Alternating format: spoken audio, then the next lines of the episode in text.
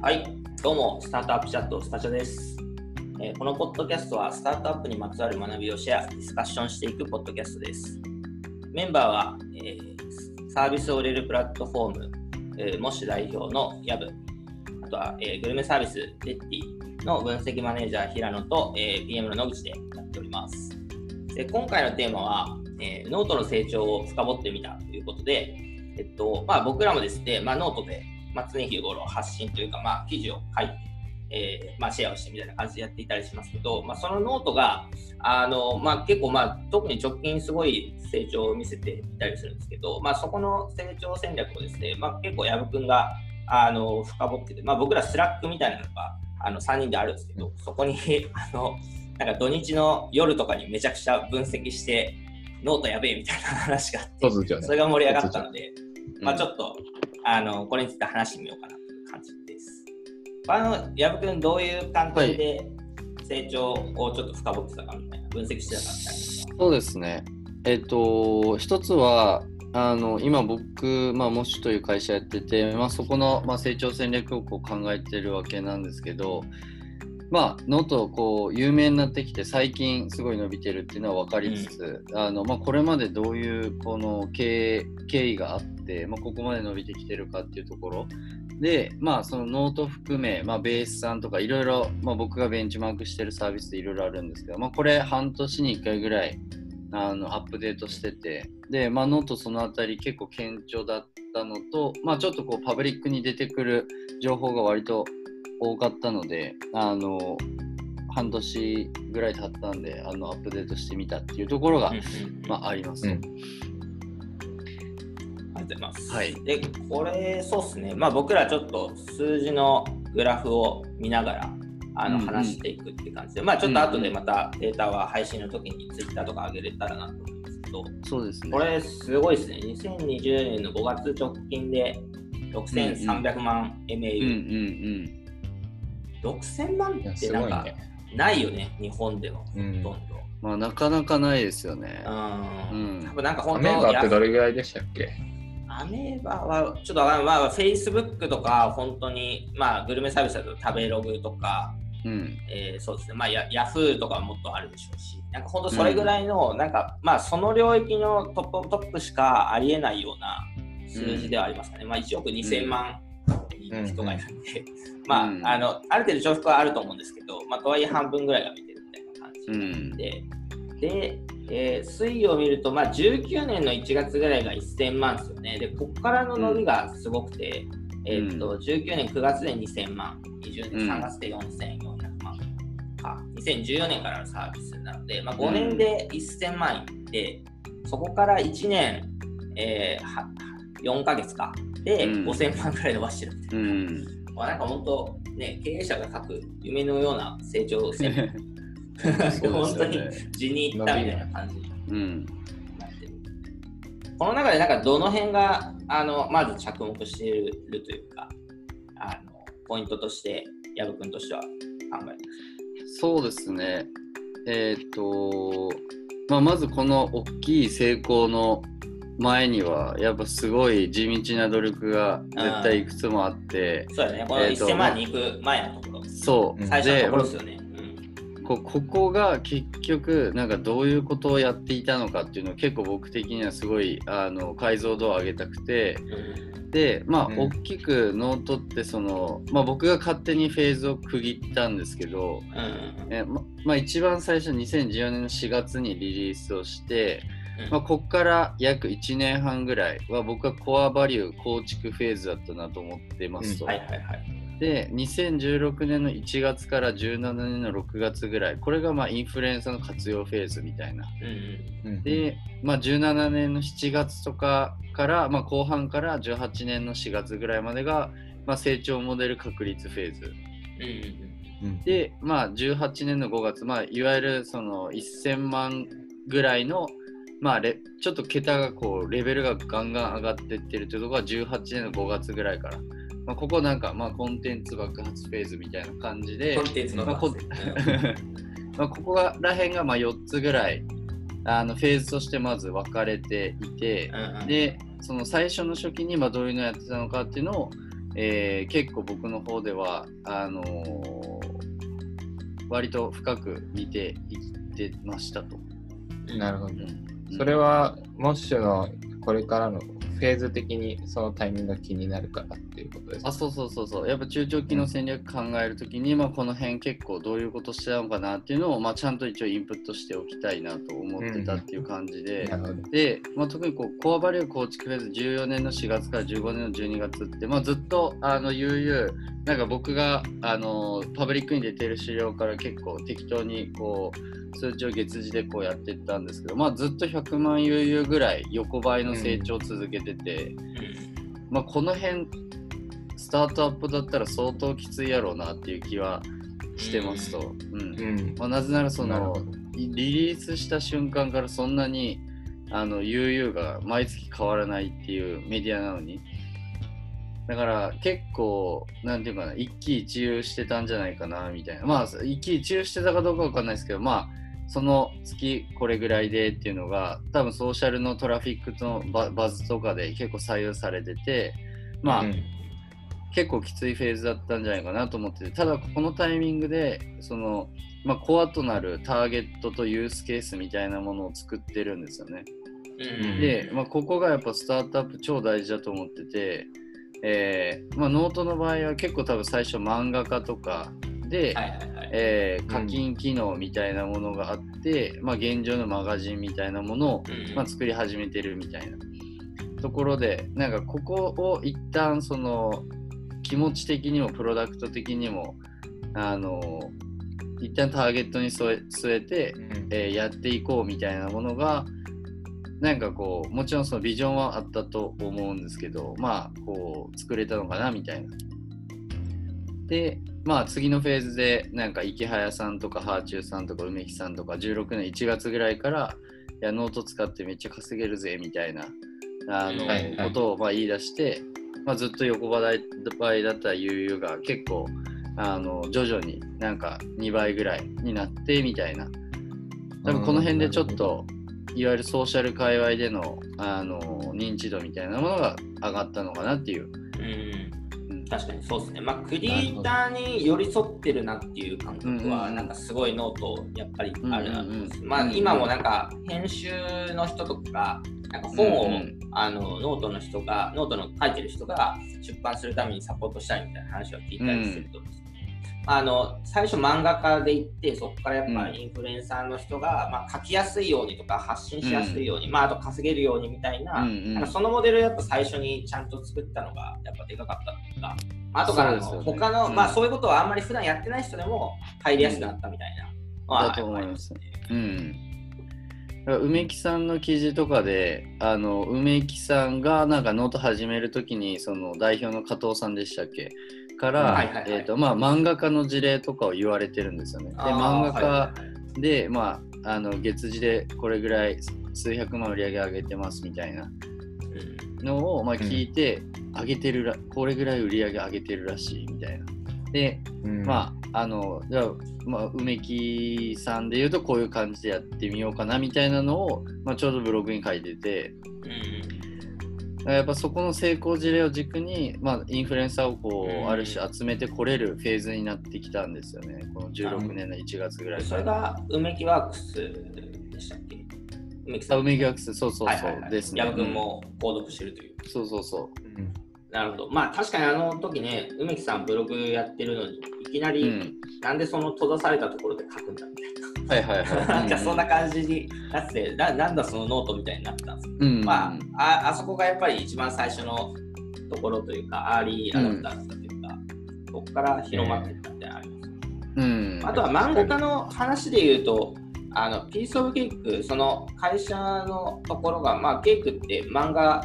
をなんかね、発信できるプラットフォームみたいな感じ、漫画とかソーシャルブーズを発信できるプラットフォームとかっていうのをやってたと思うので、まあ、そういうコミュニティができてたというか、まあ、漫画家とか、あのクリエイターに最初、まあ、リーチして、ノートを使いやすいようにっていうのが、まあ、うまくあの入りやすかった。そうですね。それはあると思いますね、実際。うんうん。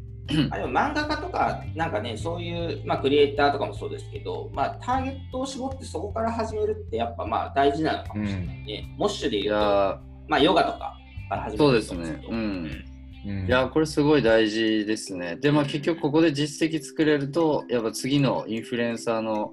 なんか方々をこうお招きする理由になるので、なるほど。あのやっぱここで実績ちゃんと作れたのが、やっぱそのコアバリューの構築と合わせてすごい大事だったなっていう印象ですね。まあ、実績が人を呼ぶというかね、そうやっぱり。まあ、ちゃんと成功事例がないとなかなか夢だけでは人はね、ついてきてくれないというか、そうなんですよ。書いてくれないとうん。なるほまあ改めて長いね、確かに。2014年から、本当 UU の成長の伸びを見てみると、本当このコアバリューの構築とインフルエンサー活用ってところうん。の期間で相当模索したんだなっていうのがうん。見れますね。なんかうん。結構メディア系だとさ、この頃って、あの、なんだろう、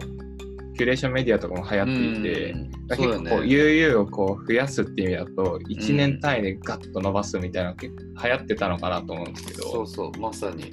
その頃そういうまあ戦略取らないでしっかり仕込んでたっていうのは結構メンタル的にすごいなって なんか改めてまあメディア界隈では本当にね、大大変な、ど。うんそうですよね。そうっすよね。そうでまあ。その、まあ、仕込んだ時期みたいなのがあって、うんまあ、コアバリュー構築で、そこからインフルエンサー獲得しました。うんうんその後で言うと、まあ、その成長モデルみたいなのを確立したっていううんうん。感じですか？そうですね。やっぱあの、最初、この辺もソーシャルのトラフィックに多分依存してたんで、結構月次の悠々って結構ばらつきあって、確かにね、凸凹がありますね。上がって下がってみたいな形になっていて。だからその多分社内ではこうこの人がバズったとか今月始めたとか今月やってないみたいなのが多分日々あってまあそういうね大変さあったと思うんですけどまあ多分深津さんとかが入られてまあちゃんとそのグロースのモデルを作ったっていう。でそこからプロダクトの改善チームっていうのが多分できてでまあグロースのモデルに基づいてまあ施策数が多分結構大きく増えてあとは、まあ、あの法人とかの提携みたいな、まあ、ある種その全体のエコシステムをこう作っていくみたいなフェーズに、まあ、移って、まあ、結構こうあの厚みを作ってきたみたいな、まあ、ここはやっぱり礎作る上で超大事な期間だったんじゃないかなっていうふうに類推してます。うん、ノートのグロースモデルっていうのは、これはあの図にして、ノートの人が発信して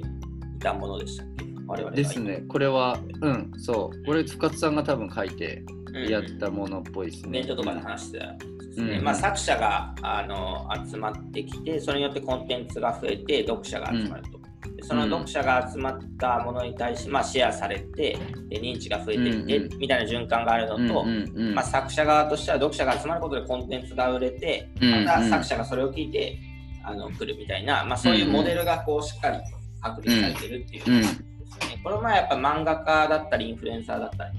確立できてたのが大きかったんじゃないかなという感じですね。うん、なるほど。うんまあはいそういう意味みそういう意味では、そうですね、えっと、まあ、ここの、なんだろうな、さっきもありましたけど、まあ、記事をあのひたすら、なんか安かろう悪こうであの、うん集めるというか、なんか、なんでもいいからとりあえず書いてくださいみたいな感じで、あのやるんじゃなくて、あのしっかりと、まあ、当時で言うとね、キュレーションメディアはなんか本当そういうところはあったと思うんですけど、うんあのまあ、問題にもなりましたけど、やっぱりまあしっかりと、あのまあ、いい書き手を集めて、まあ、ある程度ユーザー数が伸びるとかは時間がかかって、まあ、経営者をやきもきするかもしれないけど、しっかりとそのエコシステム、まあ、サイクルができるのをちゃんと待つっていうところですよね。うん。うんそうちなみになんか今回あのヤブがこれを分析した時になんか、うん。モッシュに当てはまる当てはめるとうんうん使えそうだなとか、はいはいはいはい。なんかそういう打ち手につながるヒントって歌の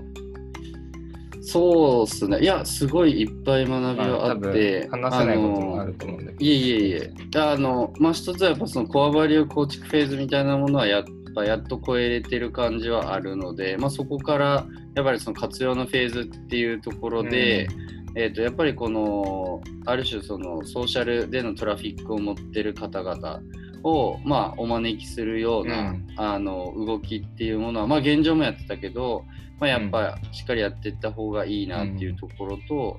でこの人たちをお招きするための、まあ、こううん。コアな機能みたいなものも、あの比較的近いものがあるなと思っていて、まあ、その辺が、えーまあ、非常に参考になったのと、まあ、ここから、えー、と次のなんかモデルの確率って結構時間軸的にはやっぱすぐなんですよね。なんでなるほどまあやっぱ対あ、まあそっか。確かにそうそうすぐ来る。1年ぐらいで来るのか。そうですそうです。なんで多分ここを見据えてある種体制とモデルのまあモデルの構築はやっぱ早いに越したことは絶対ないので、あのまあ僕らもやっぱり今作ってるけどそれを改めてやっぱ分かりやすくかつあのちゃんとえっ、とまあこうせいまあなんていうんだかなこう影響ちゃんとするようなあの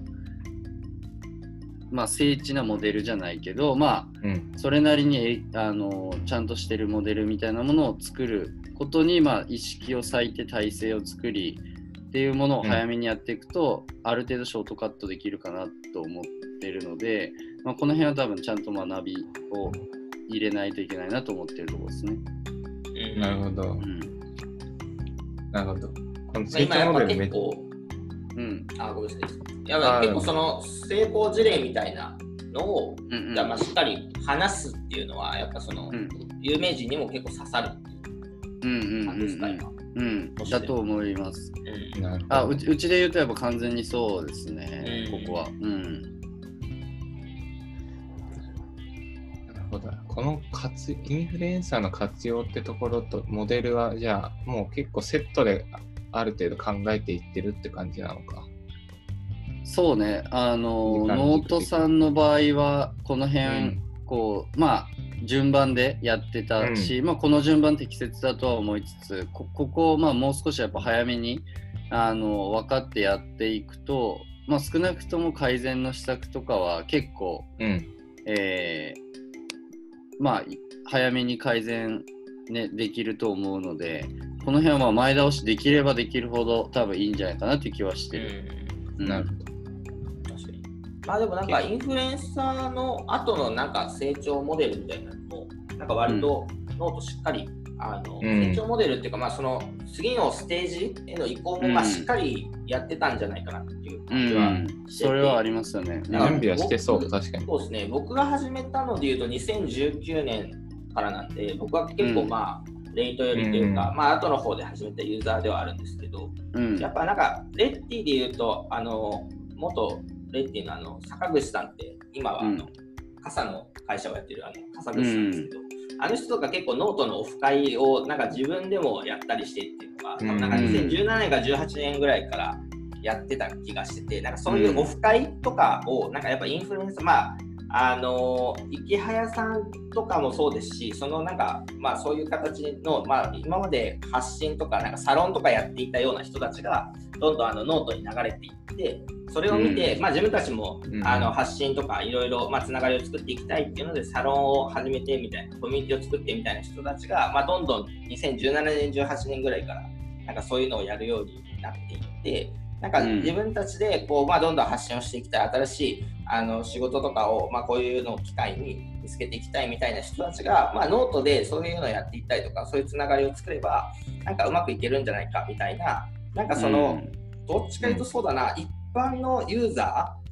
ー、有名人じゃなくて一般のユーザーでも、なんかうまくそのソーシャルの中でプレゼンスを発揮していくためには、なんかノートを使うのが良さそうだみたいな、そういうコミュニティ作りも含めて、まあ、うまく2017年、18年しっかり仕込んでたなっていうなんか印象がうんうんありますけどね、そこからなんかうん2019年ぐらいからは、やっぱり一般の人がすごくうん始めるようになったというか、まあ、Facebook とか Twitter とかでノート始めましたみたいなのがめっちゃ増えて、あとは会社アカウント、0.1も前やってますけど、会社アカウント、まあ、あとクラシルとか、あのうんデリーもすごいやったりとか、なんか何しかやったりしますけど、なんかそういうのがすごい増えてみたいな、あの2019年のやっぱその一般の人たちが始めた成長は、2017、18のなんかコミュニティとか、なるほどそういう発信者強化、発信者支援のあの賜物なのかなみたいな感じがします。うんうんうんうん確かに。ただあれですよね、あの、今聞いててた、あの、2019年から割と、まあそんなに普段からすごい書く人じゃない人も書き始めたっうんうんていうところが、まあその仕込みからあったと思うんですけど、うん多分そこで、あの、こん2019年ぐらいから力入れたあの、まあ、グロースモデルを作るみたいなところなんですけど、まあ結構あれ、あの、なんだろう、あの YouTube で配信されたやつ、うん僕も見てて、うん。あの、ノートのすごいあのグロースモデルについて YouTube うん。そうですねあの柏さんとイベントの話がさんと春日さんがであの登壇されてるやつですね。あれめちゃめちゃ好きで何回か見てたんですけど、なんか、あの中で言われてたのって、あの投稿者のモチベーションをまあしっかり上げてはいはいはい、そうまあですか言ってましたね。まあ、。そういう意味だと、あのまあ、普段から書かないから、まあ、増やし、書き始めた人は増えたけど、なんかそこの続けるってとこが課題になってきていて、うん。確かまあ、ちゃんとそこに対してあの手こ入れしたというか、強化できたってところが、が数字に対して、うん。あのまあ、現れているんだなというふうには思ってたんですよね。そうだと思います。なんで、あのモデルみたいなところ、まあなんだろう、すごいなと思ってたんですけど、まあ、書き手ファーストというかね、ちゃんとやっぱそこからあのいいコンテンツが生まれてあの、プロダクトが成長するっていうのがなんかできてますよね。まあ、広告とか、なんか無理やりな施策であのユーザー数を伸ばそうって言ってなくて、やっぱりそうそう書き手から、まあ、ちゃんと書き手に寄り添った、まあ、施策とかあの支援をやっていこうっていう感じになってますね。そうそうであれ、あのモデルで、なんてすごいなと思ったところが、まあ、あの単純に、まあ、モデルをこう描くっていうところも、なんか、まあ、すごいんですけど、論理的にしっかり。なんか、その後にも、まあ、あの、しっかりパネルに切ったりとか、えっとうん注力するところの、まあ、モチベーションアップにしっかり注力していきましょう。モチベーションの中でもこういう観点がありますよねとか、並べてアンケート取って進めたりとか、綺麗に進めてるんですけど、うん。なんかそういうのが、あの、もうすでに出る状態だったっていうのが結構すごいかなと思っていて。なるほどね。なんだろう、まあ、なんとなくグロースモデルって書こうと思えば書けるかなと思っていて、うん。まあ、アンケートもやろうと思えばやれるじゃないですか。うん。ただ、あの、筋のいい仮説が多分、まあ、そもそもないと、まあ、あの、すごい意味の、ななんだ質の悪いというか、いけてないグロースモデルとか、戦略になってしまうかなと思っていて、多分なんですけど、あの、ノートがすごいのって、この今まで、あの、まあ、本当に UU が伸びなかった時代から、うんその2017年とか18年とかの、まあ、あのしっかりコミュニティとか、まあ、あの投稿者のところに寄り添って、その辺のインサイトをしっかりなんか社内というか会社に蓄積されていて、うん。そういう意味である程度もうかなりなんだインサイトを得ている状態だったってところがまず前提としてあって、なので、うん。あのまあ、もう結構そのプロダクトのビジョンも固まってて、インサイトが見えてる状態から、えースタートできたんで、まあ、筋のいいモデルを描けたのかなと思ってたんで、確かに。何がそれはあるね。そういう意味だと、やっぱ、あの、ユーザー、まあ、なんだろう、ユーザーさんに寄り添うのは大事だよねうんうん大事ですね、確かに。その辺が結構あるのかなと思ったんで、ね、なんか、逆に、まあ、ノートさんをすごい褒めたたえるポッドキャストになったわけですけど、逆にこの辺は足りてないというか、ここはやった方がいいみたい面白い。ーん、そうですね。まあもうなんかこれぐらい伸びてるんで、一旦ちょっと落ち着いてもらえると俺は嬉しいなと思ってるんですけど、まあ、なるほど。えーっと、うんまあここら辺のその、えっとまあその先方の課題とかは正直ね、こう多分一番か彼らが把握してるんで、まあ要望的な意味で言うと、もうこんだけやっぱあかなりもあ、ね、圧倒的になってるんであの、まあ、ここのそのどうサービスを伸ばしていくかっていうところの、まあ、モデルとか情報とかをやっぱよりあの公開してちょっとインターネット界隈に 貢献してほしいなっていうただそれだけですね 僕は。すごい乱暴だね、それは。私からもお願いしたいんですけど。うんあとは僕はそうですね、なんかこれをやったのみたいな2つあるんですけど、まあ、1つは、まあ多分そのあの稼ぐみたいなところってうんノートのすごいユニークな要素だと思うんですけど、やっぱりその、あの有名な人でいうと、まあ、ちょっとお金稼げたりみたいなのは、まあ、もちろんあると思うんですけど、まあ、しっかり定期購読ね、うん。マガジンであったりとか、やっぱりその、まあ、ちょっとバズってお金をもらえるとか、まあ、一般の人たちがまだまだ稼げるっていう感じはなくないと思うので、まあ、多分その辺もできてくると、すごい収益性にもね、あのノートも強くなるとまあ、本当最強のメディアになるなっていう感じですけど、うん。まあ、その辺あの、ね、あのできてくると、まあ、我々のようなしょぼいユーザーも野口さん儲かりたいと。そうそんなないですけど、まあ、あんまりここはだから邪悪になりすぎるとコンテンツ、薄いコンテンツで無理やり儲けるみたいな感じになってしまうので、本当にまだまさに、ね、邪悪になりすぎるなっていうところですまあ、そのお金のところが1点と、まあ、あと SEO のところですかね。なんか昨日、ケンスーさんもなんかどっかで言ってたみたいですけど、まあ、ノートやっぱりその6000万ユーザーなのにあんまり検索順位上がってないなみたいな。昔のそれぐらい強かったネイバーまとめとかだと、なんかもう大体1位とか2位とか占有してるみたいな感じだったんですけど、うんまあ言うて3、4位ぐらいだったりとか、まあ、上がってる記事もなんか好きが2ぐらいしかついてない。あれ、これが一番いいのかなみたいな記事としてみたいなのあったりする。まあそのランディングページが最適じゃないんじゃないかとかもあるんで、うんまあその辺のなんかお金を稼ぐところと SEO とみたいなのは、まあ、まだまだポテンシャルがあって、まあここまで伸びてるのにまだ伸びしろがあるっていうのはすごいなっていううん。うん、確かに。SEO のとか確かにまだ全然いけそうですよね。なんかさっきちらっとあのシミュラーウェブ見てて、うんうん。あのさっきノーションに書いてるんですけど、はいはいはい。一番下。あ我々が我々がの見ながらやってる台本のそが書いてある。その前提をお願いします。台本をノートが今7000万ぐらいで、あのまあ、シミュラーウェブの訪問者数ですけど、アメブロが253、あ、に7000万と、アメブロが2億5000万ぐらいなんで、まあ、そう考えると、